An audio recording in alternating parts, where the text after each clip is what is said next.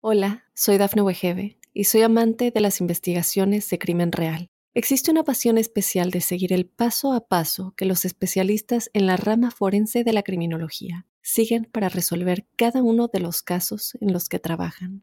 Si tú, como yo, eres una de las personas que encuentran fascinante escuchar este tipo de investigaciones, te invito a escuchar el podcast Trazos Criminales con la experta en perfilación criminal, Laura Quiñones Orquiza, en tu plataforma de audio favorita.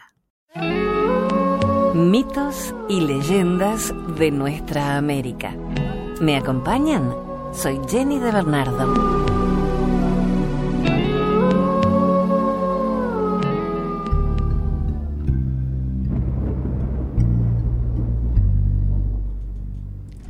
En medio de la tierra, una le... Al principio, la tierra estaba cubierta de agua y todos los seres vivían debajo de ella. Los hombres, los animales, los árboles y las rocas podían hablar. Estaba oscuro debajo de la tierra y las plumas de las águilas se utilizaban como antorchas. Los animales diurnos querían más luz, pero los animales nocturnos, el oso, la pantera y la lechuza, querían la oscuridad. Después de una larga discusión, acordaron jugar al botón y el dedal, y si ganaban los animales del día, habría luz. Pero si ganaban los de la noche, siempre sería oscuro. El juego comenzó. La urraca y las codornices que aman la luz y tienen la vista aguda, miraron hasta que pudieron ver el botón a través de la delgada madera del palo hueco que sirvió de dedal. Esto demostró dónde estaba el botón y en la primera ronda ganaron los hombres. Salió la estrella de la mañana y el oso negro corrió y se ocultó en la oscuridad. Jugaron nuevamente y ganaron los hombres estrella de la mañana creció nítidamente por el este y el oso marrón corrió y se ocultó en un lugar oscuro.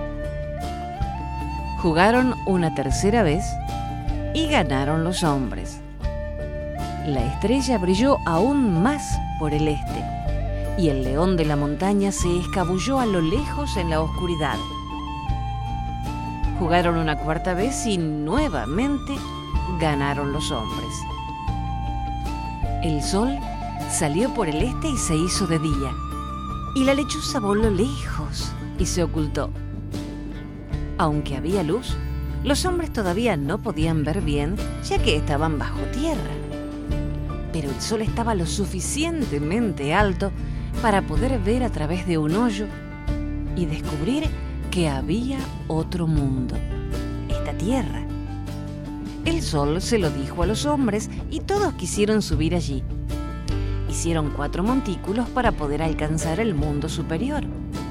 Al este, plantaron en el suelo del montículo toda clase de frutas y moras de color negro. Al sur, hicieron otro montículo y plantaron toda clase de frutas azules. Al oeste construyeron un montículo en el que plantaron frutas amarillas. Al norte, plantaron en el montículo frutas de varios colores. Los montículos se convirtieron en montañas y florecieron las plantas, dieron frutos y produjeron moras maduras. Un día, dos niñas ascendieron para buscar moras y recoger flores para adornarse el pelo. Repentinamente, las montañas dejaron de crecer gente se asombró y enviaron a Tornado a conocer la causa. Tornado estuvo en todas partes y buscó en cada rincón. Y por último, encontró a las dos niñas y las llevó de nuevo con los suyos. Pero ninguna de las montañas creció más. Esta es la razón por la cual los muchachos dejan de crecer cuando van con una mujer por primera vez si no lo hicieran nunca, continuarían creciendo. Las montañas dejaron de crecer cuando sus cimas todavía estaban muy alejadas del mundo superior. Sin embargo, la gente trató de llegar hasta él colocando plumas en forma de cruz para hacer una escalera, pero las plumas no pudieron soportar el peso. Hicieron entonces una segunda escalera con plumas más grandes, pero nuevamente fueron demasiado débiles. Hicieron una tercera escalera con plumas de águila, pero estas no pudieron sostener mucho peso.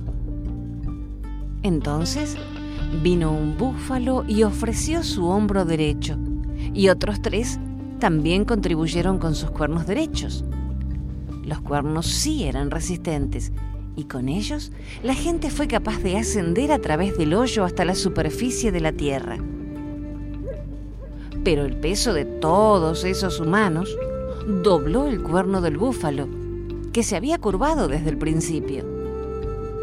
En aquel momento, la gente sujetó el sol y a la luna con la tela de una araña para que no consiguieran irse lejos y los enviaron hacia arriba, hacia el cielo para que dieran luz. Al principio, cuando el agua cubrió la tierra, cuatro tormentas se llevaron las aguas lejos. La tormenta negra sopló hacia el este y se llevó las aguas hacia el océano oriental. La tormenta azul sopló hacia el sur y trasladó las aguas en esa dirección. La tormenta amarilla llevó las aguas hacia el oeste y la tormenta de varios colores se fue hacia el norte y llevó las aguas hasta allí. Así que las tempestades formaron los cuatro océanos en el este, el sur, el oeste y el norte. Habiéndose llevado las aguas hacia arriba, las tormentas volvieron a donde la gente esperaba, agrupada alrededor de la boca del hoyo.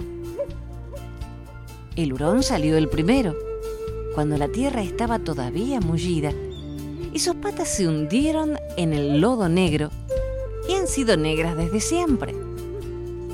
Enviaron a Tornado a buscarlo porque no había tiempo.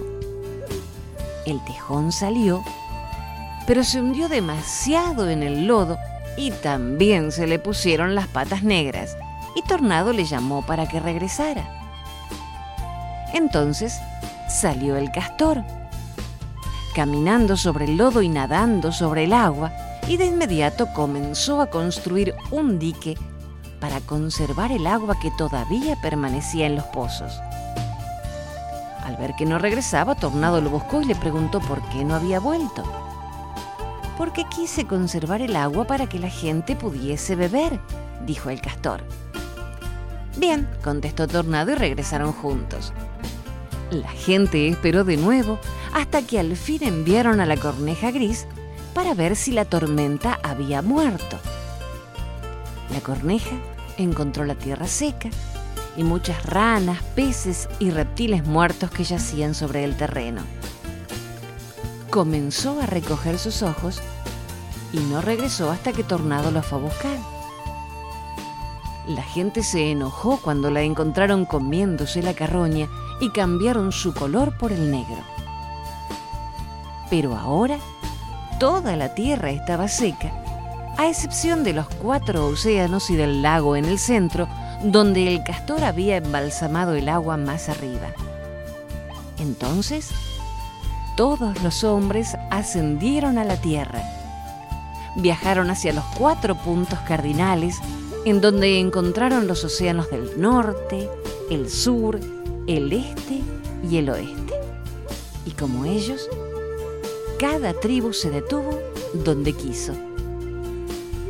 Pero los jicarillas continuaron alrededor del hoyo, de donde habían surgido de las profundidades de la tierra. A la tercera vez que dieron la vuelta alrededor del hoyo, el gobernante se molestó y les preguntó a dónde deseaban asentarse. Respondieron, en medio de la tierra. Así que los condujo a un lugar muy cerca de Taos. Y allí cerca de los indios Tao, los Jicarilla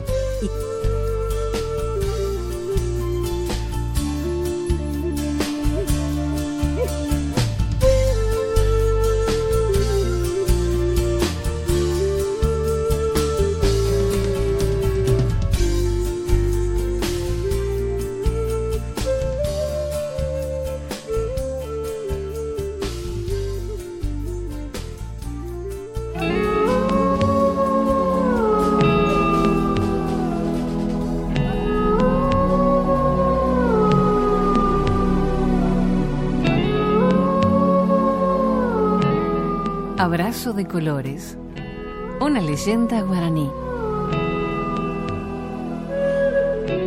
Ya no queda en la región ningún anciano que haya presenciado aquello. Sucedió hace tantos años que nadie recuerda quién fue el primero en referir la historia. Tantos que en la tierra habitaban junto a los hombres los hijos del gran Tupá y algunos hijos del gran Tupá fueron monstruosos y despiadados, como Boy, la enorme serpiente que habitaba el río.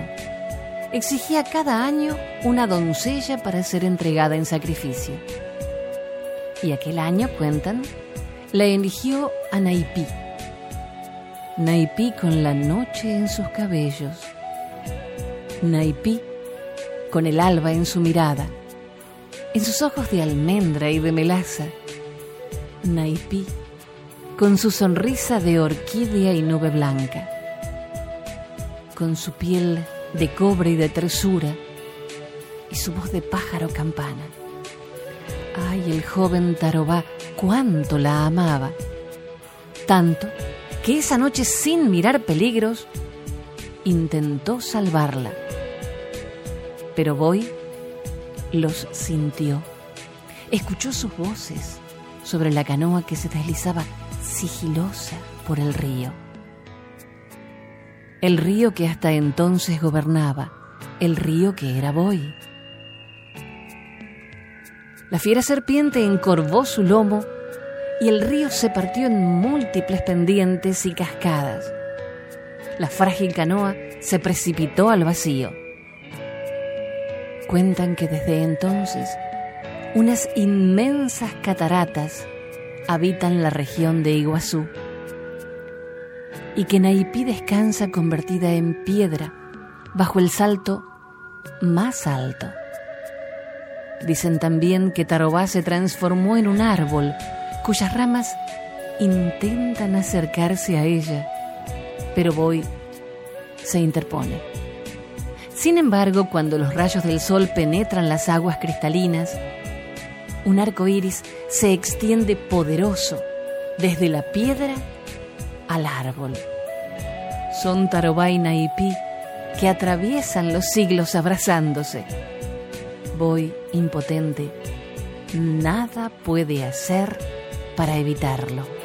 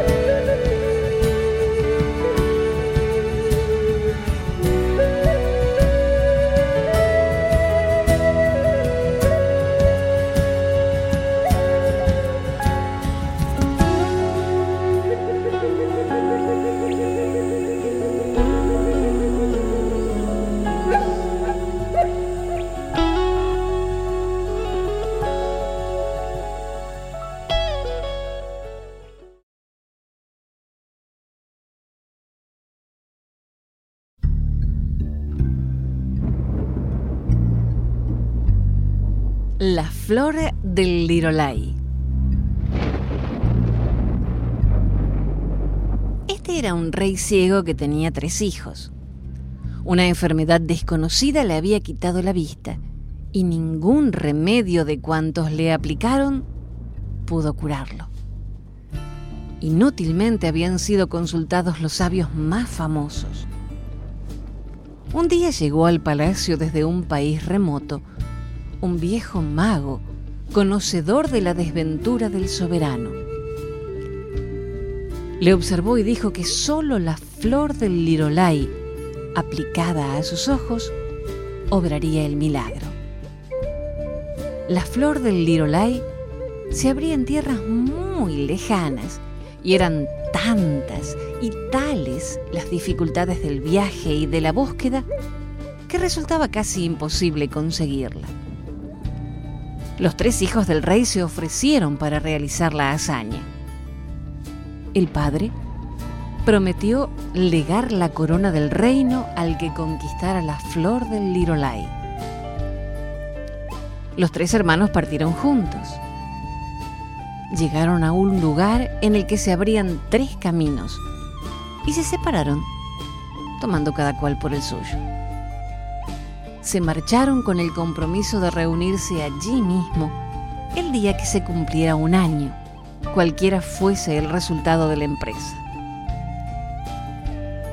Los tres llegaron a las puertas de las tierras de la flor del Lirolai, que daban sobre rumbos distintos, y los tres se sometieron como correspondía a normas idénticas.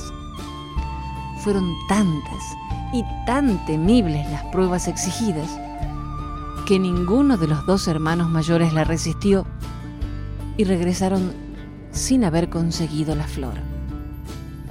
El menor, que era mucho más valeroso que ellos y amaba entrañablemente a su padre, mediante continuos sacrificios y con gran riesgo de la vida, consiguió apoderarse de la flor extraordinaria casi al término del año estipulado. El día de la cita, los tres hermanos se reunieron en la encrucijada de los tres caminos. Cuando los hermanos mayores vieron llegar al menor con la flor del lirolai, se sintieron humillados. La conquista no solo daría al joven fama de héroe, sino que también le aseguraría la corona. La envidia les mordió el corazón y se pusieron de acuerdo para quitarlo de en medio. Poco antes de llegar al palacio, se apartaron del camino y cavaron un pozo profundo. Allí arrojaron al hermano menor después de quitarle la flor milagrosa y lo cubrieron con tierra. Llegaron los impostores alardeando de su proeza ante el padre ciego, quien recuperó la vista así que se pasó por los ojos la flor del lirolai. Pero su alegría se transformó en nueva pena al saber que su hijo había muerto por su causa con aquella aventura. De la cabellera del príncipe enterrado brotó un lozano cañaveral. Al pasar por allí un pastor con su rebaño, le pareció espléndida ocasión para hacerse una flauta y cortó una caña. Cuando el pastor probó modular en el flamante instrumento un aire de la tierra, la flauta dijo estas palabras. No me toques, pastorcito, ni me dejes de tocar. Mis hermanos me mataron por la flor del lirolai. La fama de la flauta mágica llegó a oídos del rey que la quiso probar por sí mismo. Sopló en la flauta y oyó estas palabras. No me toques, Padre mío, ni me dejes de tocar, que mis hermanos me mataron por la flor del lirolai. Mandó entonces a sus hijos que tocaran la flauta, y esta vez el canto fue así. No me toquen hermanitos ni me dejen de tocar, porque ustedes me mataron por la flor del lirolai. Llevado el pastor al lugar donde había cortado la caña de su flauta, mostró el lozano cañaveral. Cavaron al pie y el príncipe, vivo aún, salió desprendiéndose de las raíces. Descubierta toda la verdad, el rey condenó a muerte a sus hijos mayores. El joven príncipe no solo los perdonó, sino que con sus ruegos consiguió que el padre también los perdonara. El conquistador de la flor del Lirolai fue rey y su familia y su reino vivieron largos años de paz y abundancia.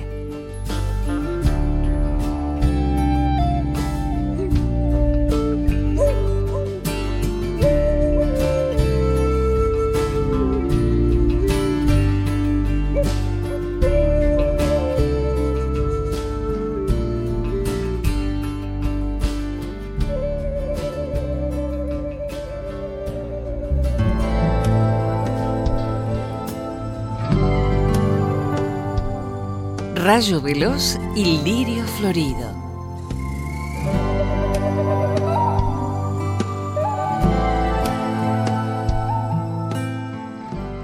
Esta leyenda pertenece a las tribus llamadas del noroeste.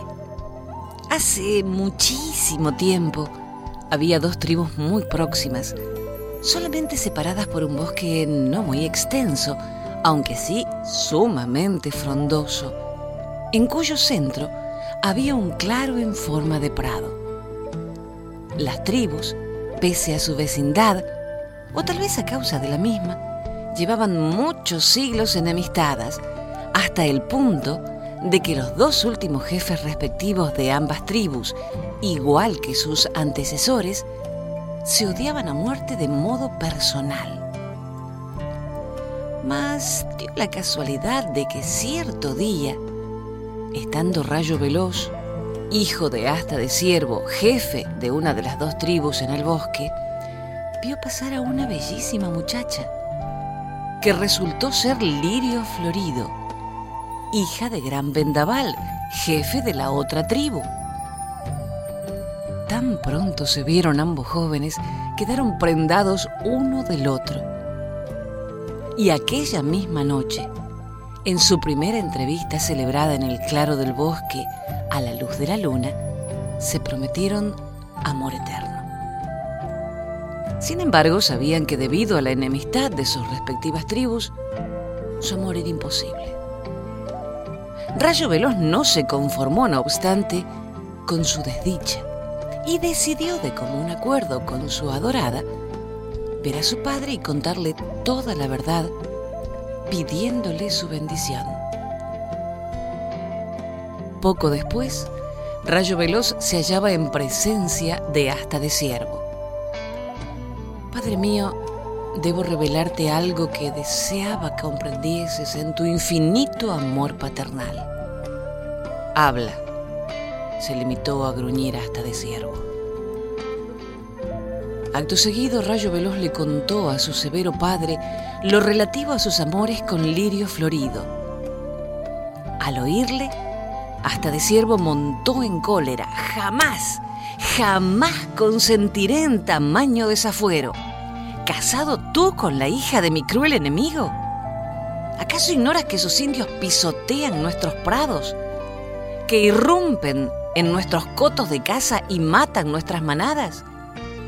No, olvídate de este amor o dejarás de ser hijo mío.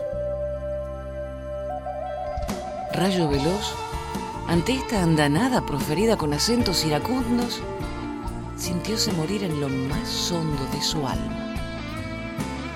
Por su parte, Lirio Florido había mantenido con su padre, Gran Vendaval, una escena muy semejante a la anterior. Aquella noche, los dos amantes decidieron unir sus vidas para toda la eternidad en la muerte. Sin titubear ni un solo momento, Rayo Veloz extrajo su puñal de caza del cinto y cortó las venas de las muñecas de su amada y luego procedió a realizar la misma operación con las suyas.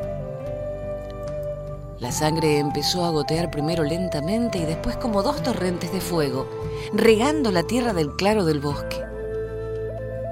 Los dos enamorados no tardaron en caer en tierra, exangües. Cuando sus cuerpos fueron encontrados, las dos tribus prorrumpieron en llantos y lamentos desgarradores, no siendo los menos desdichados los de ambos padres. Sin embargo, la enemistad tribal continuó todavía por unos días, hasta que alguien se dio cuenta, maravillado, que en el claro del bosque, en el mismo lugar donde la sangre de los dos enamorados había empapado el suelo, empezaba a brotar un árbol que, milagrosamente, en unas cuantas semanas adquirió una gran corpulencia. Al tiempo que de su tronco salían dos ramas llenas de hojas, que no tardaron tampoco en entrelazarse profusamente.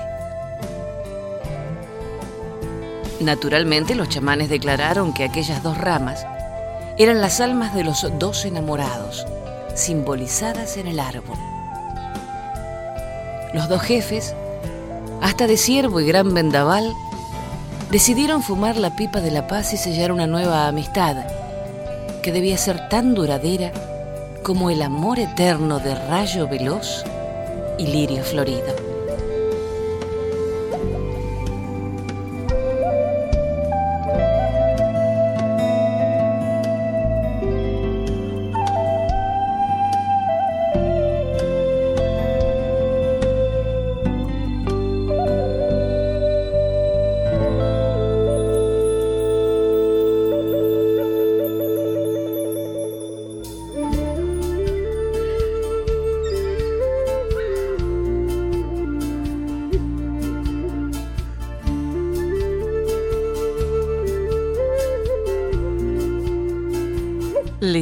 Cherokee.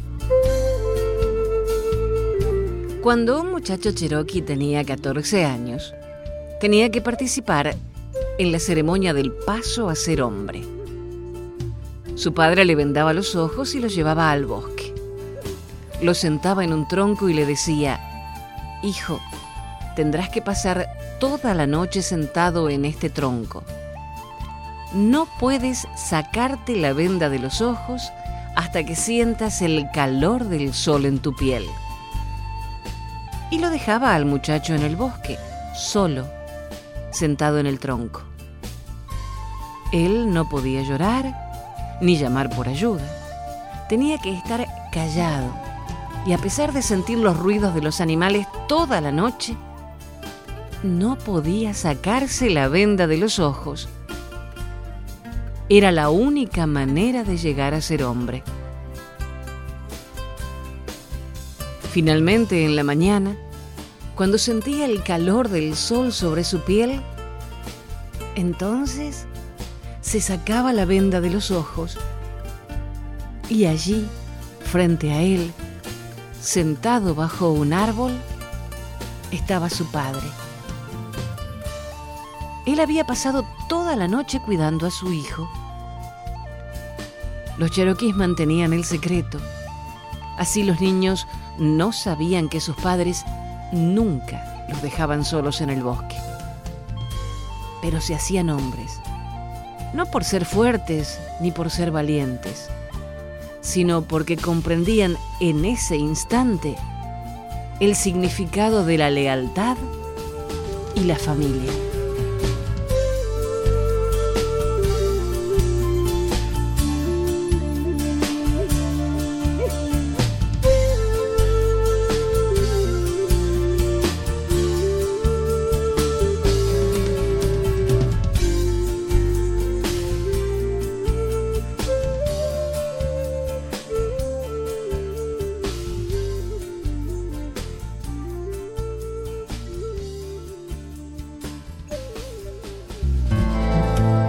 Hasta el próximo relato.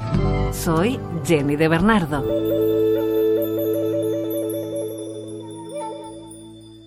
Hola, soy Dafne Wegebe y soy amante de las investigaciones de crimen real. Existe una pasión especial de seguir el paso a paso que los especialistas en la rama forense de la criminología siguen para resolver cada uno de los casos en los que trabajan.